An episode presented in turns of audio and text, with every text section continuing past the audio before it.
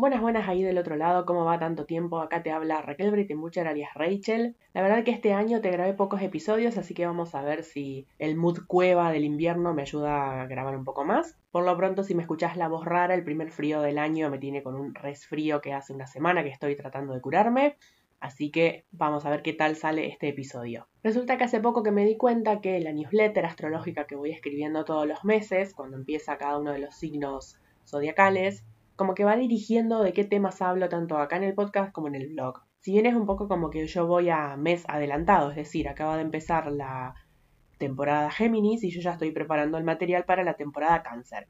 Pero más allá de eso, hoy te quería traer un tema que es el condicionamiento. Es un tema que me viene dando vueltas en la cabeza hace un tiempo y este episodio se va a llamar El condicionamiento es parte de la experiencia humana. Entonces vamos a definir condicionamiento. Son esas creencias limitantes que se transmiten, por ejemplo, de padres a hijos o de la sociedad o la cultura en la que nacemos a sus integrantes, entre pares, y que en realidad es nuestro trabajo replantearnos esas creencias y establecer nuestras propias reglas, que no es fácil, pero es nuestro trabajo.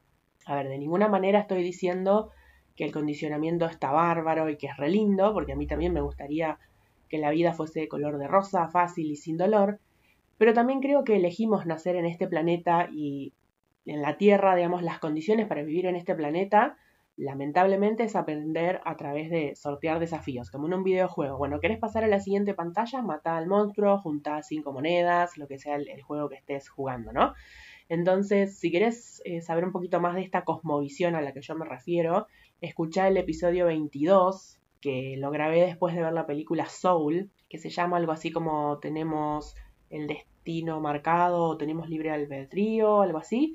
Pero bueno, es el episodio número 22 y ahí te cuento bien esto de a qué me refiero con esto de que elegimos nacer en este planeta y elegimos, eh, aceptamos esas condiciones. ¿Viste cuando querés bajarte un programa en la compu y te dice acepte términos y condiciones, que por lo general no lo leemos y ponemos aceptar y listo? Bueno, a lo mejor cuando vinimos a la Tierra hicimos lo mismo, pusimos aceptar sin leer los términos y las condiciones pero digamos, las aceptamos. De lo contrario, no estaríamos acá. Obviamente con esto no estoy diciendo, como te decía recién, que sea una cosa fácil, simplemente porque lo hayamos aceptado.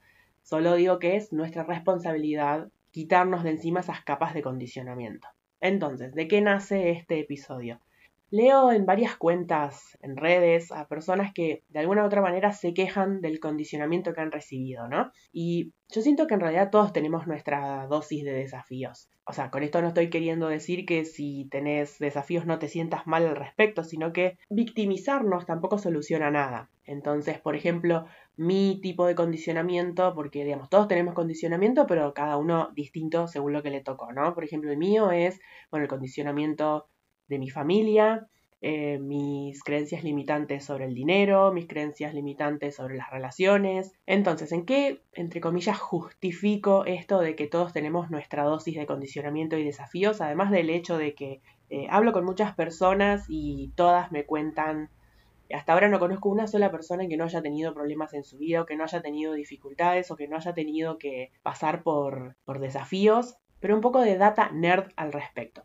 Por ejemplo, en diseño humano se dice que 88 días antes del día en que nacemos ocurre como un imprinting, o sea, es como que nos pasa un algo así como un rayo de neutrinos que van cargando condicionamiento, por lo tanto ya nacemos con un set de creencias limitantes propias que nos van a desafiar a lo largo de la vida. O sea, la temática de nuestros desafíos ya está grabada al momento de nacer. Y si querés saber de qué se trata el diseño humano, en el episodio 32 te cuento lo que en su momento, cuando recién había empezado a investigar este tema, había descubierto o aprendido. Después en astrología hay planetas que representan lo que podríamos llamar puntos de dolor. Por ejemplo, la luna es nuestro mundo emocional, es donde y cómo buscamos refugio para sentirnos seguros y los mecanismos de defensa que desarrollamos según cómo percibimos de chiquitos a las personas que estaban a nuestro cargo, a cargo de nuestro cuidado. Eso quiere decir que así hayamos tenido los mejores padres del mundo, hay un cierto dolor que es inevitable que sintamos por el simple hecho de haber nacido en este mundo. Claro que si no tuvimos los mejores padres del mundo, ese dolor es mucho más grande y mucho más difícil de trabajarlo. Después Plutón es ese lugar donde tenemos nuestras pasiones más bajas, entre comillas, y que preferiríamos ocultar que nadie vea. Y también es ese lugar en el que alguien nos causó daño, nosotros le hemos causado daño a alguien Lilith es donde nos han reprimido y donde sentimos rabia porque no se nos dejó ser salvajes y libres y expresar ese lado nuestro.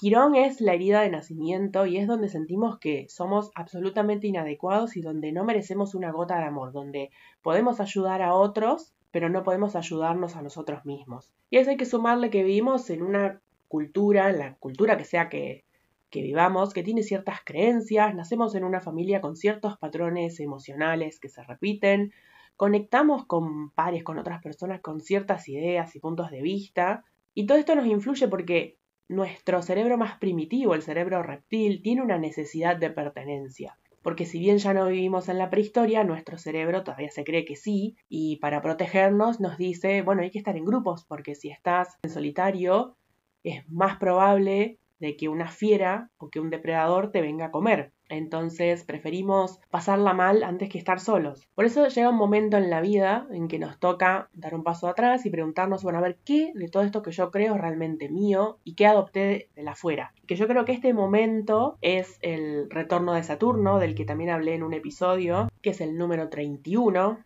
El retorno de Saturno, brevemente, es algo que sucede entre los 28 y 30 años a Saturno le lleva más o menos unos 29 años dar la vuelta al Sol. Entonces, en el momento en el que vuelve a estar exactamente en el lugar que estaba en tu carta natal al momento de que vos naciste, que lleva más o menos en promedio unos 29 años, eso se llama retorno de Saturno. Y es el momento en el que dejamos de seguir reglas ajenas, las reglas familiares, las reglas sociales, y empezamos a preguntarnos cuáles son nuestras reglas. Y no, no es algo que pasa en ese momento en que Saturno llega al mismo lugar de, de nuestra carta natal, sino que es un proceso. O sea, ahí empezamos con ese proceso y más o menos nos lleva por lo menos hasta los 36, todo ese proceso de, de, quitarnos capas y descubrir quiénes somos y qué queremos y cuáles son nuestras reglas. Entonces, ¿qué propongo yo? A ver, si todos experimentamos condicionamiento de algún tipo, ¿no será mejor que sea momento de dejar de victimizarnos y empezar a ver cómo hacemos para reducir al mínimo ese sufrimiento? Entonces, por ejemplo,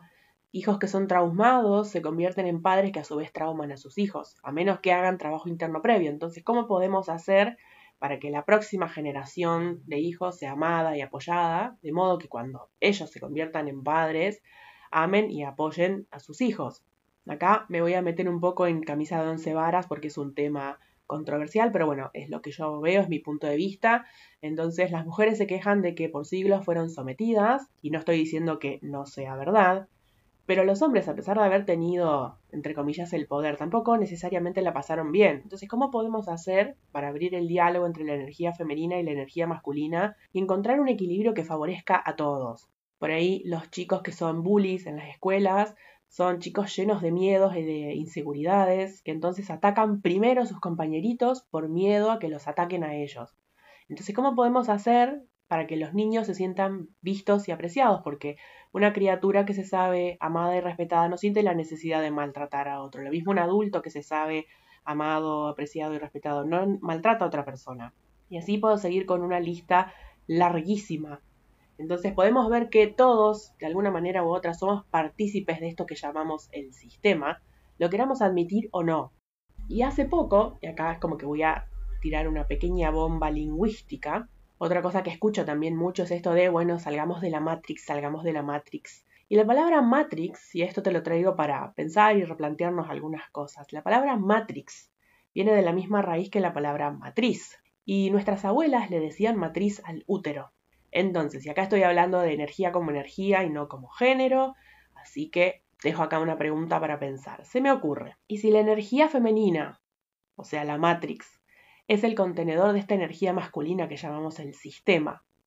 Porque después de todo en este universo, todo está constituido por energía femenina y energía masculina a la vez. No hay uno sin el otro. No puede haber algo que tenga 100% energía femenina o 100% energía masculina. Por eso siempre recomiendo que lean el Kibalión o que por lo menos busquen en Google, porque es un libro muy aburrido, que busquen en Google siete leyes herméticas o siete leyes espirituales y que busquen la ley de la polaridad que habla de esto entonces, como mínimo, tiene que haber un 1% de una energía y un 99% de la otra, pero tienen que estar las dos juntas. Todos tenemos energía femenina y masculina en nosotros.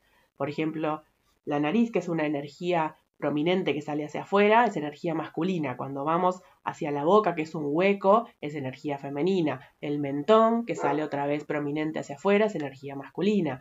La parte de abajo, digamos lo que llamaríamos la papada, y el cuello vuelve hacia adentro, es energía femenina. Entonces todos tenemos ambas energías. Todo en este universo tiene ambas energías, incluso las situaciones, incluso el condicionamiento. Entonces, escucho últimamente mucho palo hacia la energía masculina. ¿Y qué pasa si la energía femenina también está metida en el medio? Para la newsletter de Libra iba a compartir una imagen, pero que bueno, que se ajusta mucho a lo que estoy hablando, entonces te voy a leer lo que dice la imagen. Son dos gatitos hablando y uno le dice al otro, tenemos un montón en común, la misma tierra, el mismo aire, el mismo cielo. A lo mejor, si, empezamos a mirar aquello que es lo mismo, en lugar de siempre mirar aquello que es diferente, bueno, quién sabe.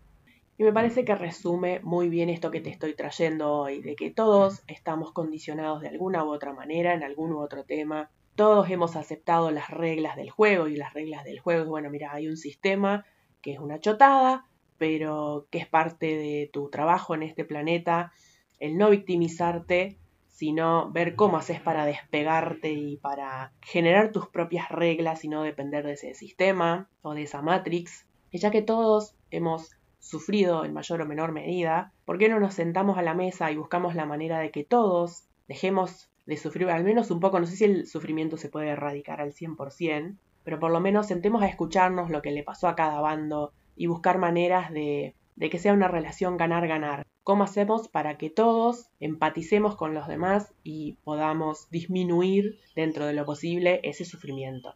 Así que te dejo estos planteos como para repensar algunas cosas, hay una parte de mí a la que le encanta generar disonancia cognitiva y meter el dedo ahí en esos lugares donde se genera controversia con el fin de, bueno, de replantearnos las cosas y de no pensar y no repetir como loros todo lo que está de moda decir ahora, sino pensar un poquito por nuestra cuenta. Así que comentame qué pensás de este episodio, de este tema, como siempre espero que te haya gustado, que te haya sido de utilidad. Me podés encontrar en Instagram como arroba despertar el entusiasmo. Y ahí si vas al link de la bio vas a encontrar todos los demás lugares donde me, donde me podés ubicar, que es mi canal de YouTube, donde ahora estoy haciendo entrevistas. En algún momento quiero también hacer eh, videos, pero bueno, vamos a ver. La newsletter que sale una vez por mes cuando empieza cada signo zodiacal. El blog y bueno, obviamente acá en el podcast. Así que espero que te haya gustado y nos reencontramos en el próximo episodio.